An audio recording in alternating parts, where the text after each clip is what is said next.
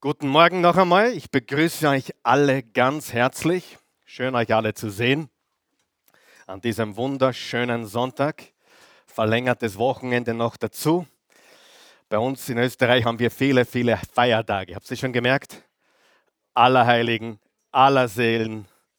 Seit neuestem auch Halloween. Ich sage immer Halloween, ja. Whatever.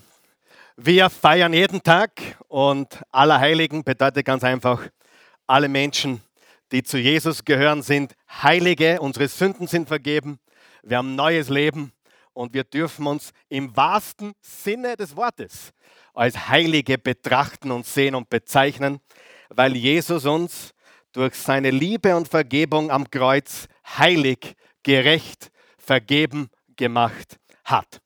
Ja, wir schließen heute diese Serie von Botschaften zum Thema Hope oder Hoffnung, dein Denken, deine Zukunft und deine Hoffnung. Und wir wollen auch alle begrüßen, die uns zusehen heute oder wo immer du bist, ob du hörst oder schaust. Wir wollen dir unsere besten Grüße schicken, jetzt heute Morgen. Ein bisschen lauter geht es schon, oder? Gut, super. Ja, bevor wir mit der Botschaft beginnen, äh, ich habe noch ein paar ganz wichtige Ankündigungen. Zum einen wollen wir ganz, ganz herzlich unsere Zuschauer in Hamburg, im Raum Hamburg, Norddeutschland begrüßen. Äh, morgen in einer Woche haben wir unseren ersten Gottesdienst in Hamburg, also Oase Church Hamburg Premiere.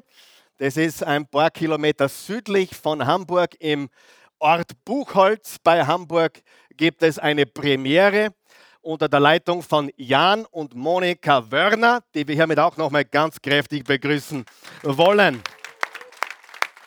Also, wenn, wenn du im Raum Hamburg zu Hause bist, ich weiß auch, Leute kommen von Kiel oder von Hannover, vom ganzen Raum zusammen, packt eure Leute ein, kommt, die Christi und ich werden gemeinsam mit Raphael, Raffi, Christi und ich, ich brauche auch ihren Namen nennen, oder? Christi, Raffi, was bin ich? Nicht der Kali, auf jeden Fall nicht. Ja? Aber Raffi, Christi und ich werden dort sein und würden euch gerne auch begrüßen zu diesem wunderbaren Ereignis, wo wir den Startschuss setzen werden. Unser erster Oase Church Campus äh, in Deutschland und wir freuen uns riesig darauf. Nächsten Sonntag beginnen wir eine neue Serie von Botschaften, äh, die lautet beziehungsweise 2.0. Wenn du schon länger da bist, weißt du, dass wir einmal im Jahr über das so wichtige Thema Liebe, Romantik, Beziehung und alles, was dazugehört, die Ehe, die Partnerschaft und alles, was dazugehört, sprechen. Und es gibt bereits ein Beziehungsweise und wir werden ab nächsten Sonntag Beziehungsweise 2.0 starten. Die neue Serie ab 11. November 2018. Genau hier, heute in einer Woche, die Wahrheit über wahre Liebe. Wenn du jemanden kennst, der verheiratet ist, verheiratet war, verheiratet sein will, Single bleiben will, komisch ist, verrückt ist, durchgeknallt ist, keine Ahnung hat vom Liebe und so weiter, bring sie ab nächster Woche. Es wird eine lebensverändernde Reise sein ab nächsten Sonntag. Und jeder, der ab nächstes Mal, also jeder Mensch, jede Person, Mann, Frau, egal wer, der nächste Woche oder während der ganzen Serie zum ersten Mal in die Oase kommt, bekommt unser neues Buch geschenkt. Es erscheint kommenden Mittwoch äh, mit mit, gemeinsam mit der Christi haben wir da ein paar wunderbare Wahrheiten, äh, nämlich die äh, Wahrheit über wahre Liebe, beziehungsweise jeder, der zum ersten Mal da ist, nur während der Serie, nur während dieser Serie bekommt ein Buch geschenkt. Okay? Du sagst, ich möchte auch eins geschenkt. Wer möchte auch eins geschenkt? Jeder, pass auf, Kandidat Nummer zwei, jeder, der jemand Neuen mitbringt während der Serie bekommt ebenfalls ein Buch geschenkt. Nur dieses, nur während der Serie, die Wahrheit über wahre Liebe. Also, wenn du nächstes Mal oder die nächsten vier Wochen mit jemandem kommst, der noch nie da war, dann bekommst du eins geschenkt und der, der mit dir mitgekommen ist. Guter Deal? Okay, Gut, also, das machen wir ab nächsten Sonntag. Was gibt es noch zum Sagen? Das ist alles. Herzlichen Dank. Wollen wir zur Botschaft gehen? Gut. Also, heute ist der fünfte und letzte Teil unserer Serie Hoffnung. Dein Denken, deine Zukunft und deine Hoffnung und alle Botschaften, genau, ich habe gewusst, ich habe was vergessen, alle Botschaften sind gratis zum Nachhören. Hier siehst du es ganz deutlich und zum Nachschauen auf oasechurch.tv im Videobereich oder im Audiobereich hast du alle Botschaften der letzten, glaube, drei oder vier Jahre, hast du alle gratis zum Nachschauen, zum Anhören, zum Nachhören, gratis, kostenlos, solange es Strom und Internet, solange, wie was? Es Strom und Internet gibt, völlig kostenlos. Letzte Woche haben wir drei Kategorien von Menschen definiert. Wir haben gesagt, Menschen ohne Hoffnung, das ist eine Kategorie. Menschen mit einer falschen Hoffnung, das ist eine zweite Kategorie. Und dann drittens Menschen mit einer echten Hoffnung. Ohne Hoffnung, falscher Hoffnung und echte Hoffnung. Und interessanterweise, die Gruppe mit der falschen Hoffnung ist die größte. Richtig. Denn sehr selten findet man einen Menschen, findet man schon, wo keine, überhaupt keine gefühlte Hoffnung mehr da ist. Die meisten Menschen, auch die, die ohne Hoffnung sind, klammern sich an einen Strohhalm, nämlich an falsche Hoffnung. Und das sind die Menschen, die eigentlich am gefährlichsten unterwegs sind, die eigentlich am hoffnungslosesten unterwegs sind, denn sie glauben, eine Hoffnung zu haben, die aber in Wahrheit keine Hoffnung ist. Die Werbung dealt mit dieser Hoffnung. Die ganze Werbeindustrie, die ganze Network-Marketing-Industrie, die ganze äh, Vertriebswelt handelt sehr häufig mit einer falschen Hoffnung. Trink unser Getränk und du schaust zehn Jahre jünger aus. Habe ich probiert, hat nicht funktioniert. Trink unser Getränk und du bekommst Flügel, ja? Oder schluck unsere Kapsel und dein Liebesleben wird wie noch nie zuvor. Das habe ich noch nie probiert, ja? Ah, das ist absolut, brauche ich nicht. Also die Wahrheit ist, dass wir viel falsche Hoffnung haben. Und im, im Hebräer 6, Vers 19 steht, unser erster Vers, kurze Wiederholung, diese Hoffnung ist für uns wie ein sicherer und fester Anker. Ich habe unterstrichen hier diese Hoffnung. Unterstreicht ihr bitte diese Hoffnung, weil es eine spezifische Hoffnung ist, nicht irgendeine Hoffnung, sondern echte Hoffnung ist. Und diese Hoffnung hat einen Namen und sein Name ist Jesus. Jesus ist sein Name und ich kann dir mit hundertprozentiger Sicherheit sagen, ich mache jetzt das 35 Jahre, dass ich Jesus nachfolge und ich bin heute mehr als je überzeugt, dass diese Botschaft, die ich verkündigen darf, die wir als Christen präsentieren und repräsentieren dürfen, dass es die einzige Botschaft ist, die den Menschen echte Hoffnung gibt und niemals leer zurücklässt. Und sein Name ist Jesus. Und im Kolosser 1, Vers 27 sagt uns Paulus, der Apostel, ganz klar, wer diese Hoffnung ist. Christus in euch, die Hoffnung auf Gottes Herrlichkeit. Mit anderen Worten, jeder Mensch, der sein Vertrauen auf Christus gesetzt hat, jeder Mensch, der an Jesus Christus glaubt, in dem drinnen oder in der drinnen wohnt der Geist Gottes, wohnt Gott selbst und die Bibel sagt, er ist in uns die Hoffnung auf Gottes Herrlichkeit. Heute reden wir über Judas. Genau. Ich habe noch keinen Menschen getroffen in meinen kurzen 47 Jahren, der mit Vornamen Judas geheißen hat. Ja? Ich habe einen Adolf kennengelernt oder zwei. Äh, und das interessanterweise in meinem Alter, der heißt nur Adi. Ich frage mich, warum der Adi heißt. Ja, natürlich, die gibt es hier und da, aber an Judas habe ich noch nie kennengelernt. Hast du gewusst, dass der Standesbeamte berechtigt ist, den Vornamen Judas abzulehnen? Ja, du kannst auf Standesamt gehen und den Namen Judas vorschlagen und der Standesbeamte, der Beamte dort kann den Namen Judas ablehnen, weil er dem Kind schädlich ist. Ja, das ist interessant, habe ich nicht gewusst, habe ich diese Woche recherchiert, als ich Judas eingegeben habe in Professor Google. Professor Google weiß einiges, ist sehr gescheit, aber der Name Judas ist nicht akzeptabel, obwohl es der gleiche ist wie Judah im Alten Testament. Und Jesus wird genannt der Löwe des Stammes Judah. Judah ist keine schlechte Sache. Aber der Name ist so stark belegt, dass man ihn nicht mehr verwendet. Und wer war dieser Judas? War er einfach ein Bösewicht, der gar nicht anders konnte? Ich glaube nicht.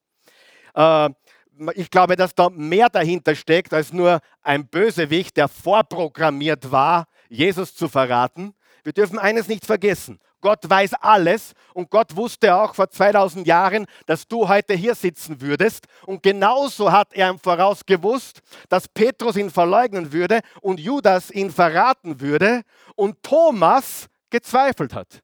Er wusste alles im Voraus. Das verstehen wir als Menschen nicht, weil unser beschränktes Denken nicht ergreifen kann, dass Gott alles weiß, was kommen wird. Er weiß jetzt schon die Sekunde deines Todes Zeitpunkt. Und ich möchte heute über den Judas reden und ich möchte drei Schnappschüsse bringen. Drei Schnappschüsse, die uns das Leben von Judas vielleicht auf eine Art und Weise bringt, wie das vielleicht bis heute noch nicht gehört hast. Der erste Schnappschuss ist folgender. Judas war ein Mann mit großen Privilegien. Judas hatte große, große Privilegien.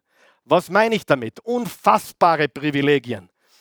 Äh, Judas wandelte mit Jesus. Denke mal darüber nach. Was für ein Privileg das wäre. Stell dir vor, Jesus würde heute leben und du wärst einer der zwölf oder eine der Jüngerinnen Jesu, die mit Jesus Gemeinschaft haben dürfen, mit ihm essen durften, mit ihm äh, schlafen durften im gleichen Haus, mit ihm unterwegs waren auf Reisen.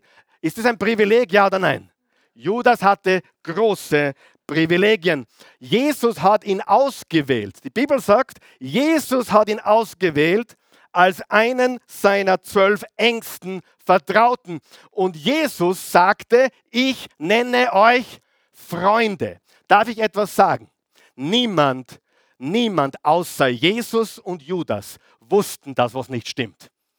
Niemand hätten die Jünger diskutiert, wer wird dich verraten oder, oder wer wird irgendwann einmal dir den, den Rücken zukehren, keiner hätte es erraten. Judas wusste, mit ihm stimmt etwas nicht und Jesus wusste natürlich die ganze Wahrheit im Voraus. Und trotzdem, obwohl Jesus alles wusste, weil er ein allwissender, allmächtiger Gott ist, hat trotzdem hat er Judas erwählt und er hatte Gemeinschaft mit ihm. Ist das ein Privileg, Gemeinschaft mit Jesus zu haben? Ich, sage jetzt was ganz was Schräges. Jesus mochte Judas. Ich glaube, sie hatten einige interessante Momente miteinander. Jesus liebte diesen Kerl. Wer ist froh, dass er auch dich liebt und mich liebt? Gott liebt uns, obwohl er alles weiß, was wir ihm je antun werden. Gott weiß alles im Voraus. Gott weiß, was du getan hast, was du heute noch vorhast, was in deinem tiefsten Herzen ist, was niemand von irgendjemandem hier weiß, nicht einmal deine Frau, dein Mann, niemand weiß es. Deine Mama nicht, dein Papa nicht. Gott weiß es und du weißt es. Und er liebt dich trotzdem. Okay? Und Judas war also auserwählt von Jesus. Das nächste, was wir sehen müssen, ist, dass Judas auch privilegiert war, indem ihm große Verantwortungen übertragen wurden. Er managte das Geld. Sieh, Jesus hat Spenden erhalten. Stimmt das oder stimmt das nicht? Er hat Spenden erhalten. Und zwar Spenden, um ihn in seinem Dienst zu versorgen und um auch den Armen zu geben. Das war der, der Zweck der Spenden, damit Jesus seine seinen Dienst mit seinen Jüngern machen konnte. Und die Bibel sagt, es gab Jüngerinnen, die ihm gaben. Es gab alle möglichen Menschen, die ihm spendeten. Und Judas war der Verwalter.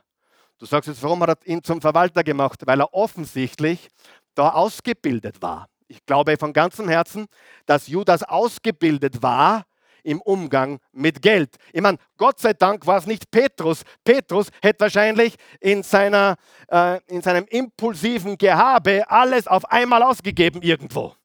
Wer kennt solche Leute? Und der Johannes, der Mr. Barmherzig, hätte wahrscheinlich alles verschenkt, gleich beim ersten Mal.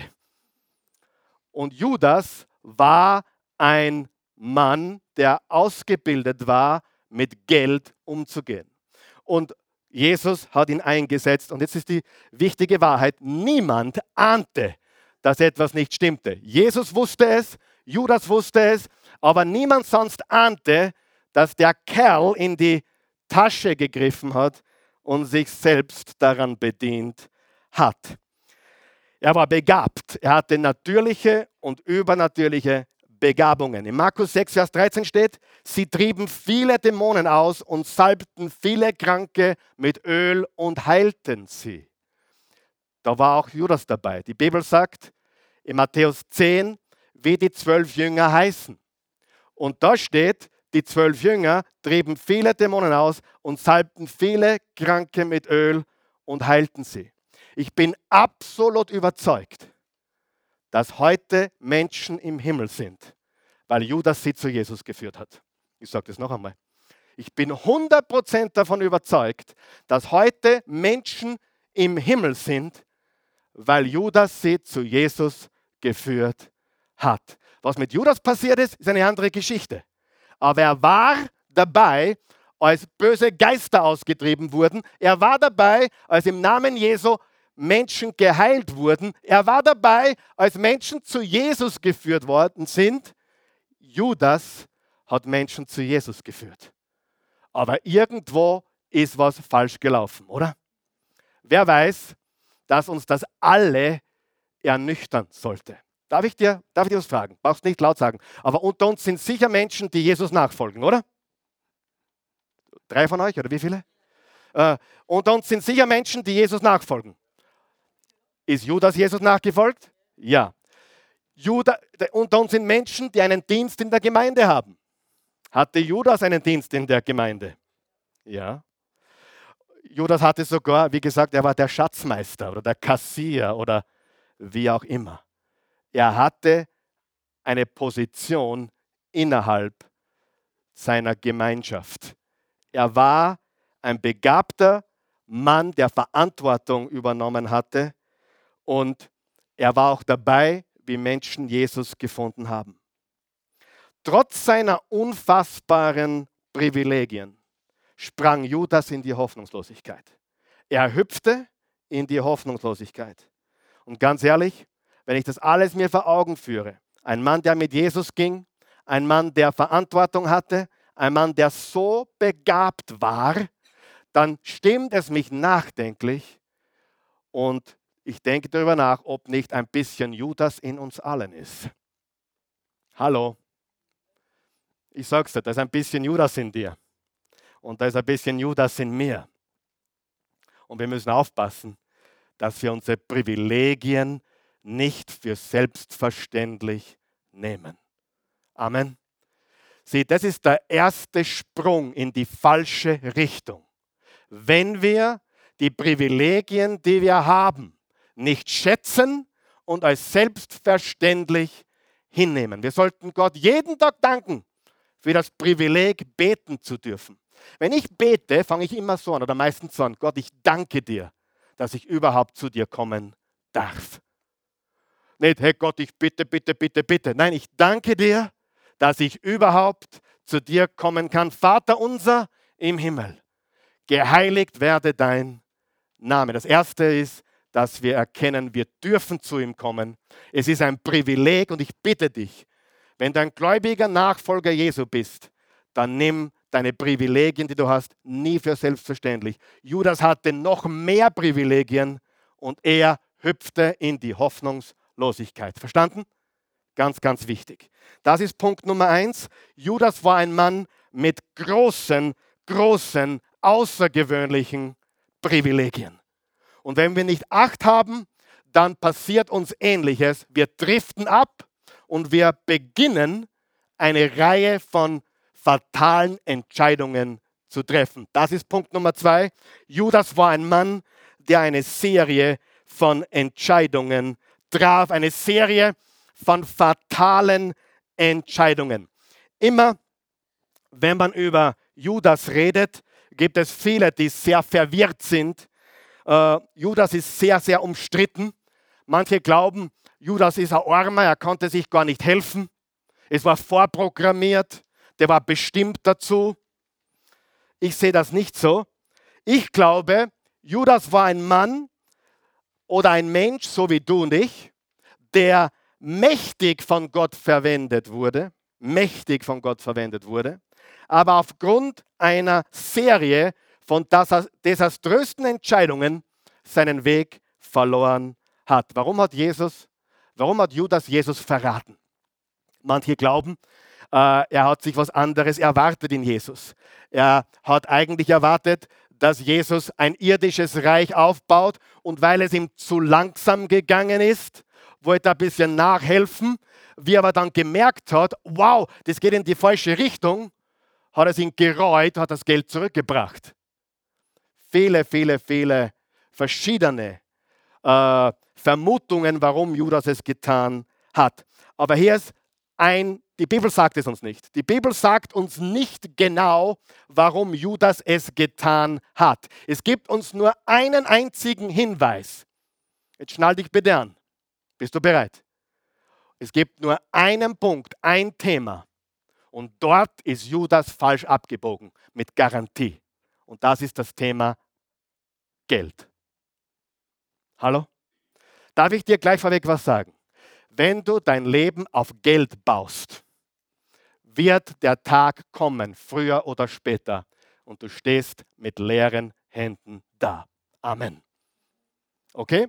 Der einzige Hinweis, es gibt keinen anderen Hinweis als das Thema Geld, wo Judas falsch abgebogen ist. Er war besessen von Geld, er war gefangen von Geld. Und ich schieße gleich vorweg. Du kannst nicht Geld und Gott gleichzeitig dienen. Kann man Gott und Geld gleichzeitig haben? Ja. Ja. Kann man, kann man kein Geld haben und Geld besessen sein? Definitiv.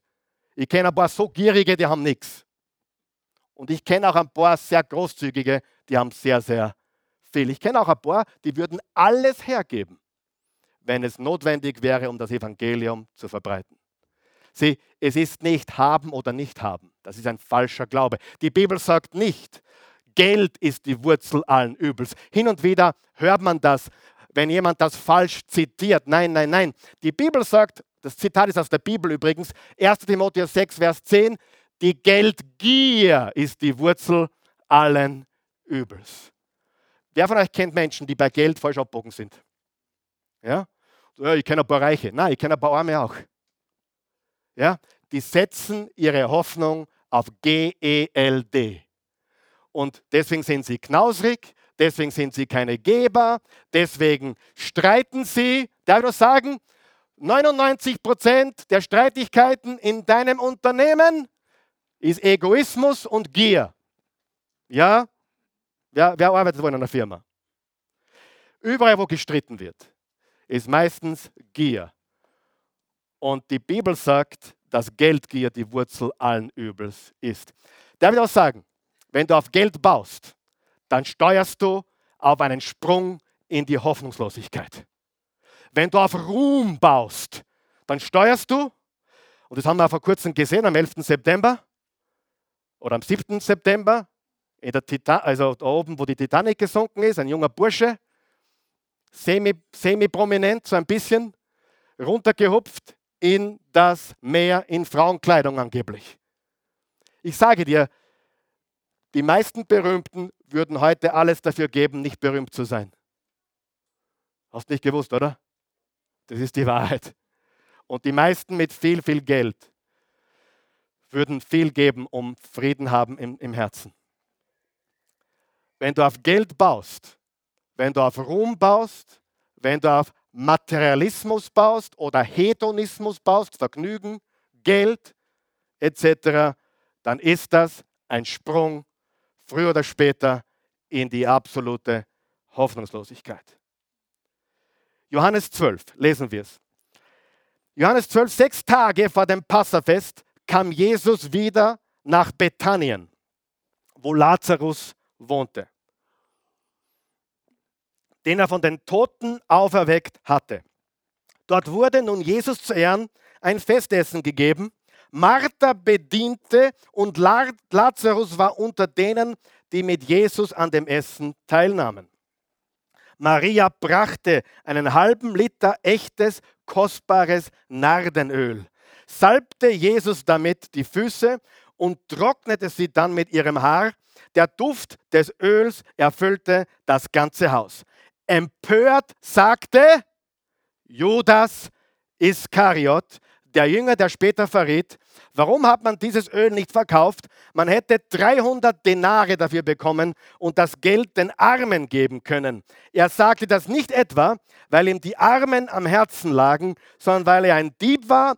Er verwaltete die gemeinsame Kasse, da haben wir es, und entwendete immer wieder etwas von dem, was hineingelegt wurde. Wow! Einen halben Liter kostbares Nadenöl wenn du ein bisschen recherchierst und studierst, das war ein gewöhnliches Jahreseinkommen. Ich weiß nicht, was du im Jahr verdienst. Geht mich nichts an. Interessiert mich auch nicht. Vielleicht doch ein bisschen. Aber ein halber Liter Nardenöl war, das, was Maria hier getan hat, war ein Jahreseinkommen eines durchschnittlichen Arbeiters. Und Jesus hat es nicht gestoppt. Jesus ließ es auf seinem Körper ausgegossen werden. Kannst du dir vorstellen, wie der Judas fast aus der Haut gefahren ist? Jesus, weißt du nicht, das hätte unsere Kassa richtig aufgefettet. Das hätte, da wäre unsere Kasse richtig aufgeschwollen oder angeschwollen. So eine Verschwendung, sagte er. Jesus sagte, lass sie, denn was sie tut, tut sie für mich. Wer weiß, das, was wir für Jesus tun, ist viel wichtiger als unser Jahreseinkommen. Siehst du, Jesus hätte sich bereichern können, ja oder nein? Oh, da könnte man jetzt lange reden, wie viele Menschen sich bereichern wollen an den Dingen Jesu, an der Gemeinde. Ja, auch manchmal habe ich erlebt, wo Menschen eine Beziehung suchten zu uns, weil sie eigentlich was ganz anderes wollten. Da können wir ein paar Bücher drüber schreiben. Weißt du, die Frage ist, warum tust du, was du tust? Und ich möchte gleich einflicken hier. Ich glaube, dass die Jungs um Jesus nicht wenig hatten. Die hatten mehr als genug. Wer glaubt, dass Gott will, dass du mehr als genug hast? Das ist ganz wichtig, dass du verstehst. Ich bin sogar der Überzeugung, dass Gott strategisch Menschen sucht, die Geld haben sollen, weil er ihnen vollkommen vertrauen kann. Was wäre, wenn es mehr Christen gäbe, die ein paar Millionen hätten und sagen, hey, da könnten wir jetzt einen Fernsehsender kaufen und da könnte man jetzt äh, dies oder jenes tun und da könnte man eine Million an, an alleinerziehende Mütter spenden in Wien Wer glaubt, das wäre eine coole Sache? Wenn wir Leute hätten, die verstehen, worum es geht, die die Taschen voller Geld haben, die sagen, Jesus, was immer du mir anschaffst, sag nur Mu, ich mach Mu, sag Ja, ich mach Ja, sag Da, ich mach Da.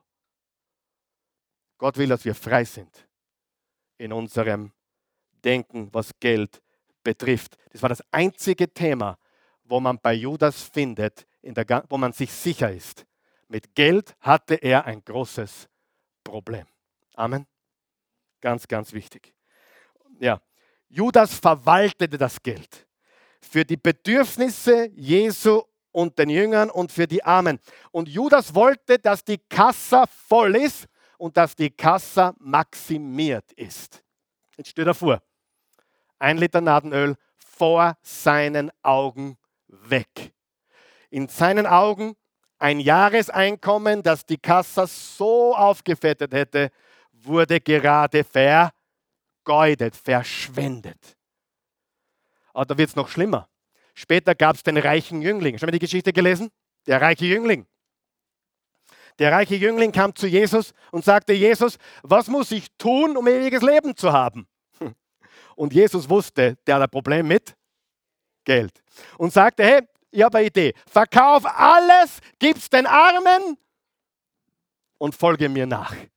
Die Bibel sagt, er war traurig, als er das hörte. Wenn die Bibel gesagt hätte, er war happy, dass er das gehört hat, hätte er sich das Geld behalten können und mitgehen können. Hast du, das Hast du mich verstanden? Aber die Bibel sagt, er war in dem Moment traurig, weil er sehr reich war und Jesus ihm gerade gesagt hat, löse dich von allem, gib's den Armen und folge mir nach. Wow. Und wieder denkt sich der Judas, oh meine Güte, jetzt hätte er den reichen Jüngling sagen können, ich habe eine Idee, gib's mir und meinen Jüngern. Wir machen gute Sachen damit, spende es meiner Kirche, spende es meiner Gemeinde, ich habe einen guten Dienst, gib mir und der Herr wird dich segnen. Halleluja. Ich habe ein prophetisches Wort für dich, gib es mir und du wirst reichlich gesegnet. Halleluja. Hätte Jesus das machen können? Natürlich hätte er es machen können, aber wer von euch weiß, es gibt solche Menschen, die ihre Macht dazu missbrauchen, um sich selber zu bereichern. Und schon wieder geht ein großer Spender durch seine Lappen. Nicht nur das Nadenöl weg, Jetzt ist der Jüngling auch weg, dem er alles abknöpfen hätte können. Der Judas denkt sich, oh meine Güte, Jesus, du bist ein Geldmagnet und merkst das nicht. Hast du verstanden? Du bist ein Geldmagnet und du merkst das nicht. Wer, wer glaubt, es ist gut, wenn man ein Geldmagnet ist und es gar nicht merkt. Und wenn man nicht gebunden ist an diese Dinge. Und dann wird es noch schlimmer. Dann gibt es den Zachäus. Zachäus war dieser Zolleinnehmer der alle betrogen hat und viermal so viel genommen hat, als er nehmen hätte sollen. Und dann kommt Jesus daher und Zachäus sagt, Jesus, ich habe gesündigt, aber ich sage dir was, ich gebe jetzt alles zurück und ich gebe es vierfach zurück, alle, die ich betrogen habe. Und der Judas denkt sich schon wieder, oh meine Güte, Zachäus, stopp, äh, gib's uns, da ist es gut investiert wir ziehen durch die Lande und predigen das Evangelium und wir heilen die Kranken und treiben die bösen Geister aus. Äh, Judas sagt, ich habe ein Wort für dich, Zachäus. Gib uns. Die Bibel sagt ganz deutlich, dass Judas in die Kasse griff und dass Judas von Geld besessen war. So. Und Jetzt ist das Interessante. Und irgendwann einmal ist das Fass übergelaufen. Und interessant ist, dass dann geschrieben steht in einem anderen Evangelium, unmittelbar nach der Salbung mit dem Nadenöl, unmittelbar nachdem er gesehen hat, das Nadenöl wurde gerade verschwendet. Ein Jahreseinkommen wurde gerade beim Fenster hinausgehaut. Unmittelbar nach dem Ereignis mit dem Nadenöl ging Jesus zu den Hohenpriestern und sagte, was wollt ihr mir geben? Was wollt ihr mir geben? Jetzt habe ich den Zachäus gesehen, wo er nicht zugeschlagen hat, der Jesus. Da habe ich den reichen Jüngling gesehen, hat er wieder durch die Finger laufen lassen und dann das Nadenöl. Jetzt reicht's. Der Jesus merkt nicht, dass Geld ständig zu ihm kommt, aber er nimmt diese Gelegenheiten nicht wahr. Wer von euch kennt Menschen, die gut begonnen haben und ganz schlecht geendet sind? Und ich sage dir, viele Menschen biegen bei Geld falsch ab. Du sagst, du verdirbt Geld deinen Charakter? Nein, glaube ich nicht. Aber Geld verstärkt das, was schon da ist. Sieh, wenn du im Kleinen ein Problem hast und du bekommst Geld, wirst du im Großen ein Problem haben. Hast du eine kleine Spielsucht, hast du eine große Spielsucht. Hast du eine kleine Alkoholsucht, wird es eine teure Alkoholsucht. Wird es eine kleine Vergnügungsabenteuersucht, wird es eine große. Geld verändert den Charakter nicht, aber es verstärkt und macht noch stärker, was schon da ist. Und ich sage dir, der Geldweg ist nicht der Holzweg, der Geldweg ist der hoffnungslose Weg. Und bevor du jetzt sagst, darf man kein Geld haben, Karl Michael, du wohnst auch in einem schönen Haus und du schaust nicht schäbig drein und deine Frau schaut auch ganz gut aus und, und ihr fahrt auch nicht in einem Fiat 500 durch die Gegend. Du kannst Gott und Geld haben, aber du kannst nicht Gott und Geld dienen. Ich sage das noch einmal. Du kannst Gott und Geld haben, aber nicht Gott und Geld dienen. Und Menschen, die dem Geld dienen, denen geht es immer nur um das Geld. Die betrachten jede Person als eine Business Opportunity. Sie betrachten jede Person als jemand, der ihnen was bringen kann. Freunde, ich habe Menschen gesehen, die ganz, ganz nett waren zu Menschen und dann ganz, ganz scheußlich zu Menschen, die ihnen nichts geben konnten. Weißt du, was ich meine? Schon gesehen? Wie oft habe ich das gesehen? Meine Güte. Nett zu allen. Bussi, Bussi, überall. Aber wenn es ums Geld geht, ist alles vorbei und hässlich. Sag einmal schier. Absolut schier. Und das sieht man, wie ich beobachte das sehr, wie jemand jemanden behandelt, der nichts für ihn tun kann. Wie behandelst du jemanden, der nichts, der dir nichts bringt? Nichts. Das ist, glaube ich, einer der wichtigsten Punkte. Wow. Ich hoffe, das hilft dir heute. Also Judas sagt großes Potenzial in den Dingen, äh, die Jesus getan hat und in dem Reichtum, den Jesus bringen konnte. Matthäus 6, Vers 24, niemand kann zwei Herren zugleich dienen. Er wird den einen vernachlässigen und den anderen bevorzugen. Er wird dem einen treu sein und den anderen hintergehen. Ihr könnt nicht beiden zugleich dienen, Gott und dem Geld. Gehen wir zu Lukas 22, Vers 2 bis 3. Ich muss mir jetzt dummeln. Die führenden Priester und die Gesetzeslehrer suchten nach einer Möglichkeit, Jesus zu beseitigen. Aber so, dass es kein Aufsehen erregte, denn sie hatten Angst vor dem Volk. Da fuhr der Satan in Judas der auch Iskariot genannt wird. Judas war einer aus dem Kreis der Zwölf. Da steht, dass der Satan in den Judas hineinfuhr. Darf ich dir was sagen? Gib dem Teufel keinen Raum.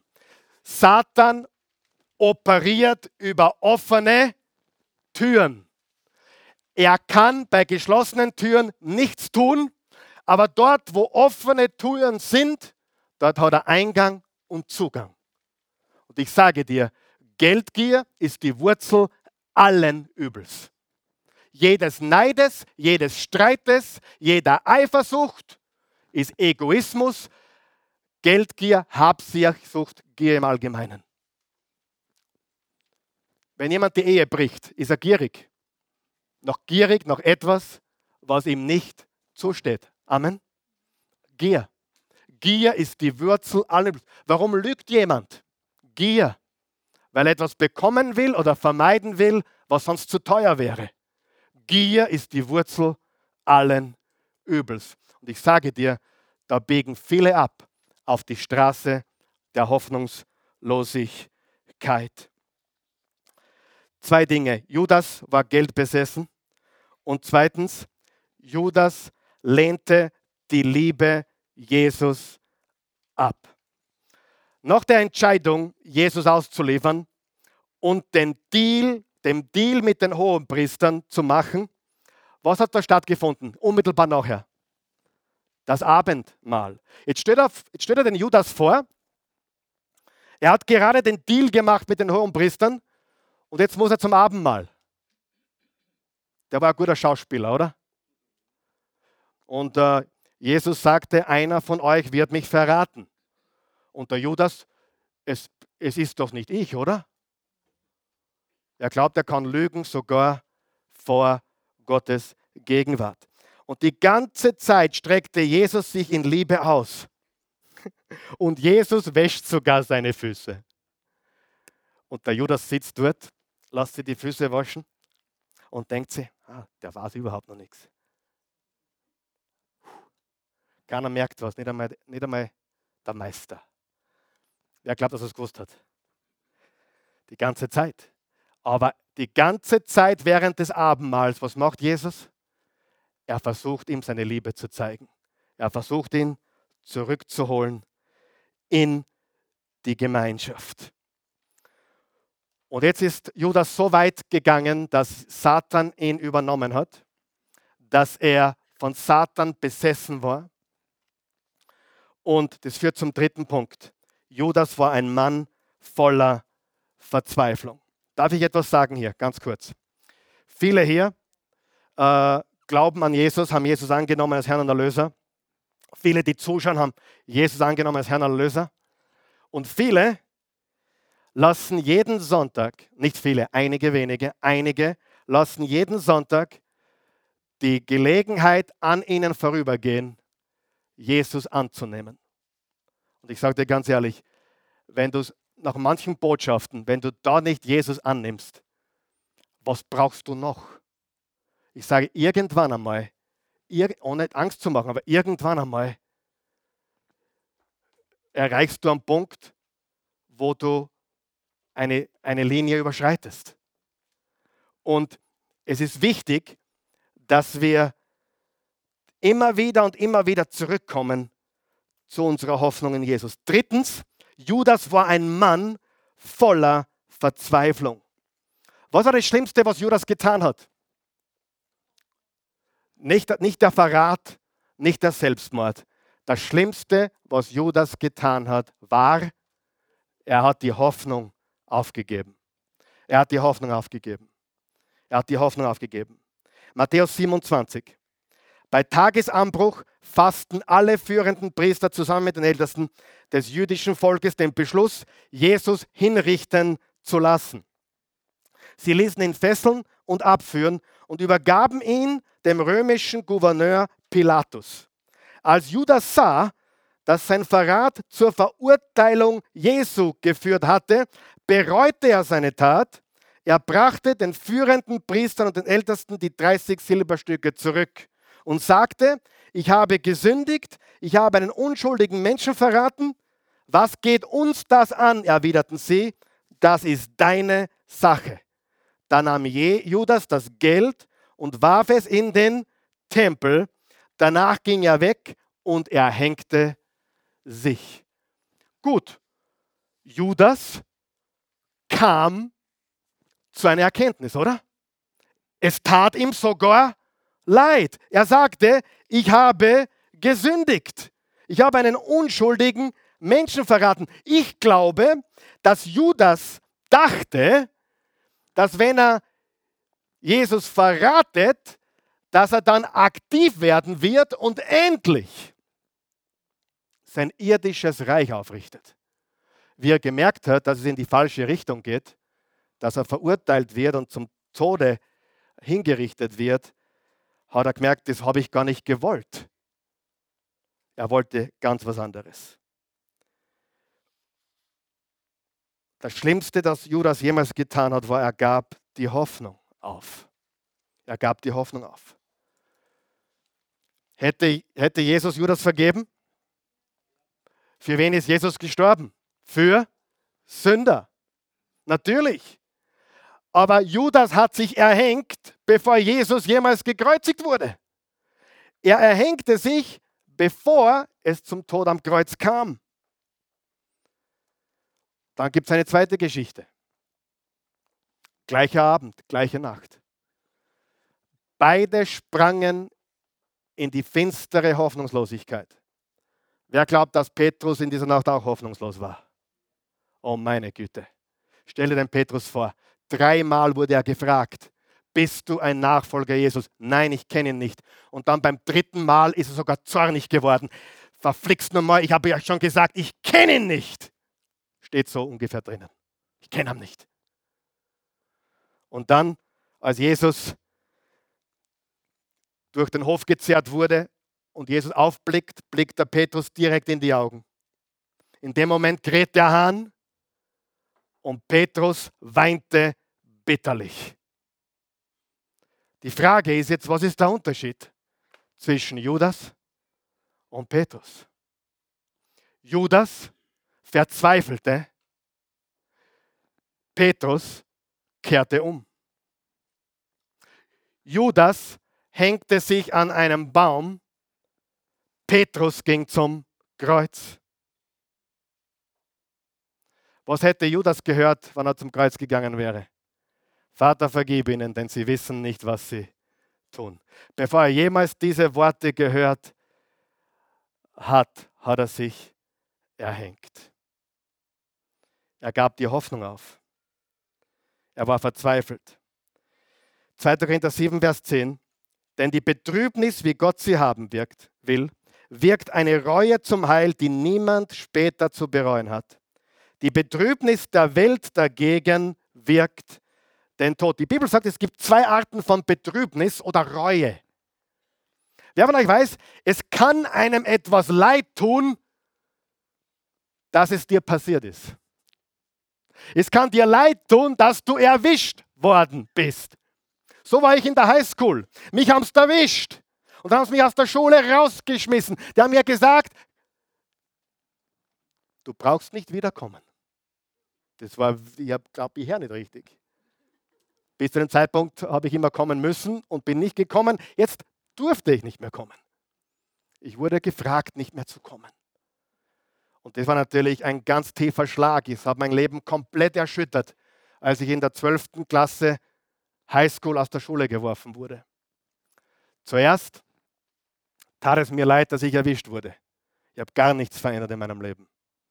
Ich habe nur ein bisschen anders geschauspielt von diesem Zeitpunkt an. Ich habe mich bemüht, wieder zurückzukommen, aber es war keine wirkliche Reue. Ich war reuig, weil ich erwischt worden bin. Heute tut es mir leid, dass ich Gott enttäuscht habe, dass ich Gott wehgetan habe. Das ist ein großer Unterschied, oder? Judas war verzweifelt, Petrus kehrte um. Und jetzt möchte ich ganz spezifisch werden zum Schluss, was wir hier lernen. Das Erste, was wir lernen, ist, nichts ist zu schlimm. Ich weiß nicht, was du getan hast in deinem Leben. Bitte hör mir ganz gut zu. Nichts ist zu schlimm. Jesus starb für alle Sünden aller Menschen, aller Zeit. Ich sage jetzt was ganz Radikales. Und wenn du das nicht glaubst, dann verstehst du das Evangelium leider noch nicht. Jesus ist auch für Adolf Hitler gestorben. Ob er die Kurve kratzte und, und umkehrte und Gott suchte, keine Ahnung. Aber die Bibel sagt, dass er die Sünde der ganzen Welt trägt. Wenn du glaubst, dass ein Mörder oder Massenmörder ausgeschlossen ist, dann hast du das Evangelium nicht verstanden. Ich habe jetzt nicht gesagt, dass Adolf Hitler im Himmel ist, bitte um Himmels Willen. Ich habe nur gesagt, dass die Möglichkeit für ihn da gewesen ist, das Evangelium der Gnade und Liebe Gottes vor seinem Ableben auf der Erde anzunehmen, umzukehren und sein Leben in die Arme Jesus zu werfen. Diese Möglichkeit besteht für jeden Menschen. Amen. Für jeden. Nichts ist zu schlimm.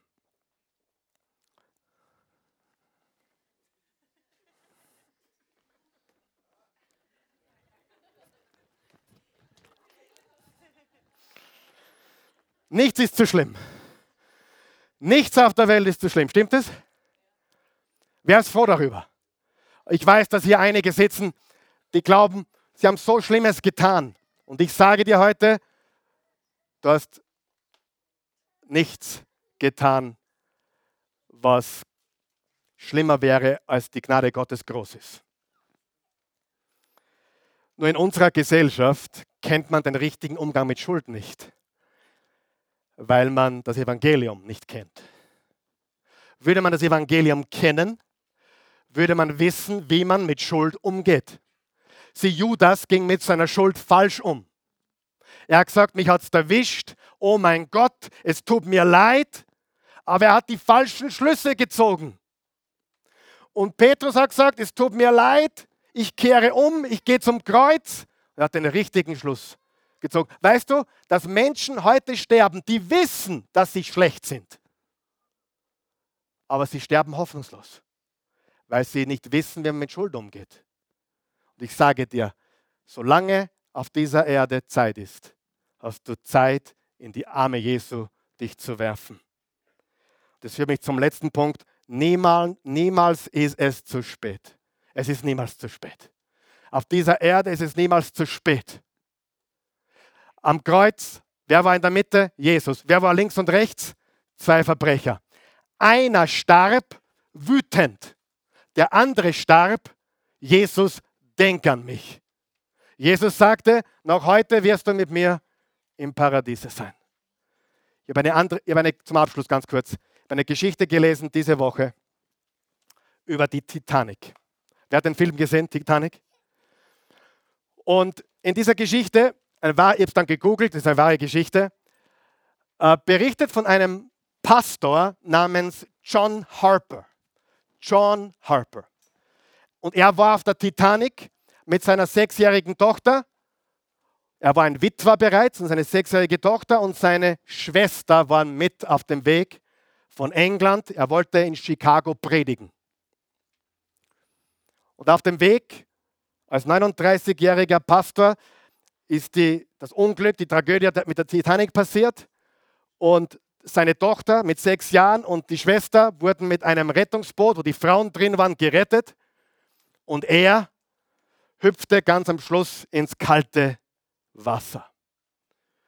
Und die letzten Momente seines Lebens, die letzten Minuten seines Lebens, schwamm er von Brett zu Brett mit Apostelgeschichte 1631. Glaube an den Herrn Jesus Christus und du wirst gerettet. Und ein Mann ganz besonders,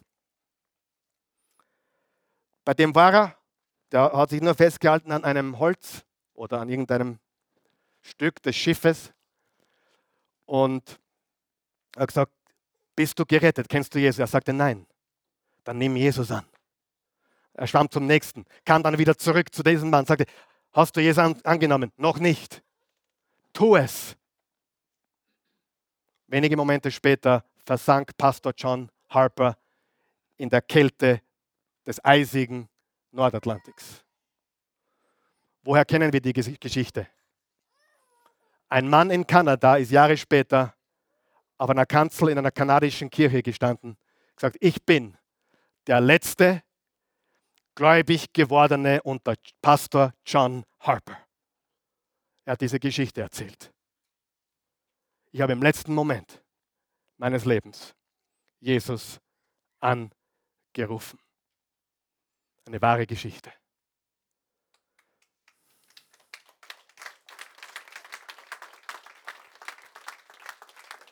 Du kannst ihn mit Hoffnung sterben oder hoffnungslos sterben, aber eines ist sicher.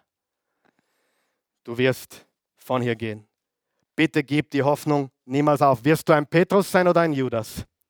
Wirst du der Schächer an der linken Seite des Kreuzes sein oder an der rechten Seite? Wir haben gelernt, selbst für den am Kreuz war es nicht zu spät. Für den Mann im kalten Wasser war es nicht zu spät. Rufe den Namen des Herrn Jesus an und du bist gerettet. Nichts ist zu schlimm und auf der Erde ist es niemals zu spät. Rufe Jesus an. Du hast keine Garantie auf morgen, nicht einmal heute, ob du noch leben wirst heute Abend. Aber wir haben keine Ahnung. Aber wir haben eine Gewissheit. Jesus ist unsere Hoffnung. Und dieses Evangelium werden wir predigen, bis er wiederkommt oder wir hier nicht mehr da sind. Das ist die einzige Hoffnung der Menschen. Ich lebe dafür und ich gebe mein Leben dafür. Bitte, wenn du dein Leben auf Geld gebaut hast oder auf Ruhm oder Reichtum oder Materialismus oder Vergnügen, glaube mir, ich kenne genügend Menschen, die völlig hoffnungslos geworden sind. Geld ist nicht die Antwort, Ruhm ist nicht die Antwort, Vergnügen ist nicht die Antwort. Jesus ist die Antwort. Halleluja. Stehen wir auf.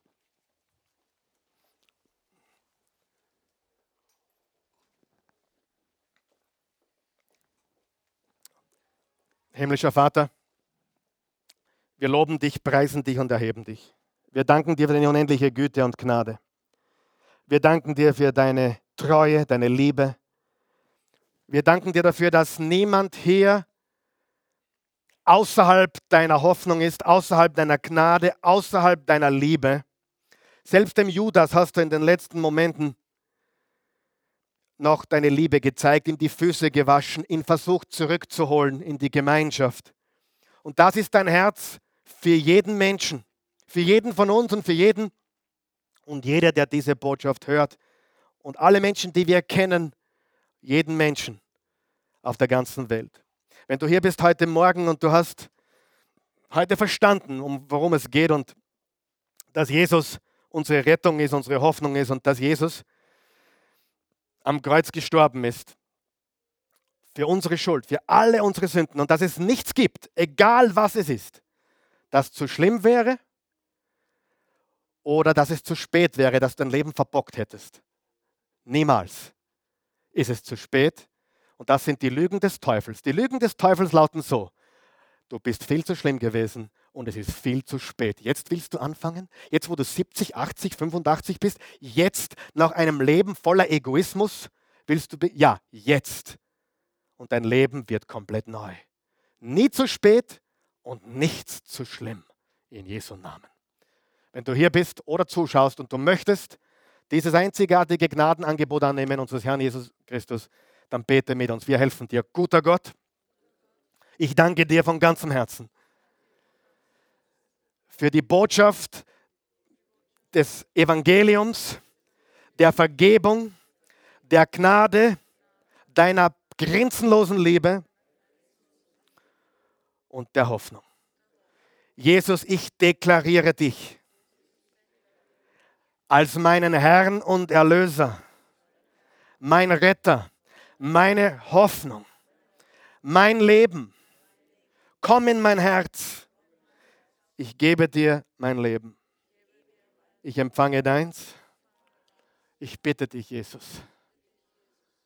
Schenk mir einen neuen Anfang. Ich vertraue dir. In Jesu Namen. Amen. Wenn du das gebetet hast, bist du ein Kind Gottes geworden. Das Alte ist vergangen, Neues ist geworden. Lass dir von niemandem einreden, dass du nicht gut genug wärst. Die Bibel sagt im Römer 8, Vers 1, es gibt keine Verdammnis für die, welche zu Jesus gehören. Keine. Es ist unter dem Blut Christi, das er am Kreuz vergossen hat, weggewaschen. Du bist weiß wie Schnee. Du bist heilig und gerecht und für immer gerechtfertigt von unserem allmächtigen Gott. Lass dir von niemandem einreden, es ist zu spät. Und wenn du wieder einen Fehler machst, was tust du dann? 1. Johannes 1, Vers 9. Wenn wir unsere Sünden bekennen, ist er treu und gerecht und vergibt uns alle unsere Sünden und reinigt uns von aller Ungerechtigkeit. Ich möchte noch, ein, ich weiß, es sind einige Menschen hier, die sind hoffnungslos gekommen, ich weiß es. Viele hier sind ohne Hoffnung da, ohne du, du spürst, du hast Jesus vielleicht sogar, du kennst Jesus, aber du spürst Hoffnungslosigkeit und es gibt keinen Grund, dass du heute hier weggehst ohne Hoffnung. Dein Leben macht Sinn, dein Leben hat eine Bedeutung. Gott hat einen Plan für dein Leben. Und er wollte auch, dass du heute hörst, was du gehört hast. Niemand. Nicht einmal Petrus, der unser großer Pastor geworden ist, unser großer Apostel geworden ist, der hat gesagt, Jesus, ich kenne ihn nicht. Ich will, was sagt, ich will, ich kenne ihn nicht. Sogar er hatte Hoffnung. Bete mit mir, guter Gott. Ich tue mir schwer gerade. Viele Dinge in meinem Leben, die mich belasten. Ich vertraue dir. Ich glaube an dich. Aber oft ist es finster. Ich sehe das Licht nicht. Herr Jesus, so gut ich jetzt kann, lege ich dir alles hin. Den Verlust, den ich erlitten habe, die Schwierigkeiten, die ich habe, meine großen Sünden, die ganz geheimen, die mich fesseln, bis jetzt gefesselt haben, mein Denken. Ich will raus aus der Finsternis. Ich schaue jetzt zu dir. Du bist der Sohn Gottes. Wenn ich dich anschaue, gibt es keinen Schatten. Sei das Licht meines Lebens. Verwende mich, löse mich von der Gier, von der Selbstsucht, von jedem Egoismus. Das ist wahrscheinlich der Grund, warum ich mich so hoffnungslos fühle. Vielleicht ist es der Grund. Vielleicht ist es ein anderer Grund. Aber du zeigst mir, was ich ändern muss, um mit Hoffnung zu leben. Jesus, ich liebe dich. Ich liebe dich. Und ich mache jetzt die Tür zu. Satan, du hast keine Chance in meinem Leben. Ich bin Eigentum Gottes. Ich gehöre Jesus. Meine Kinder gehören Jesus. Meine Familie gehört Jesus. Weiche aus meinem Leben. Die Tür ist jetzt zu. Gott verändere mein Herz. Mach mich frei von jeder Sucht und Gier. In Jesu Namen. Amen. Amen. Amen.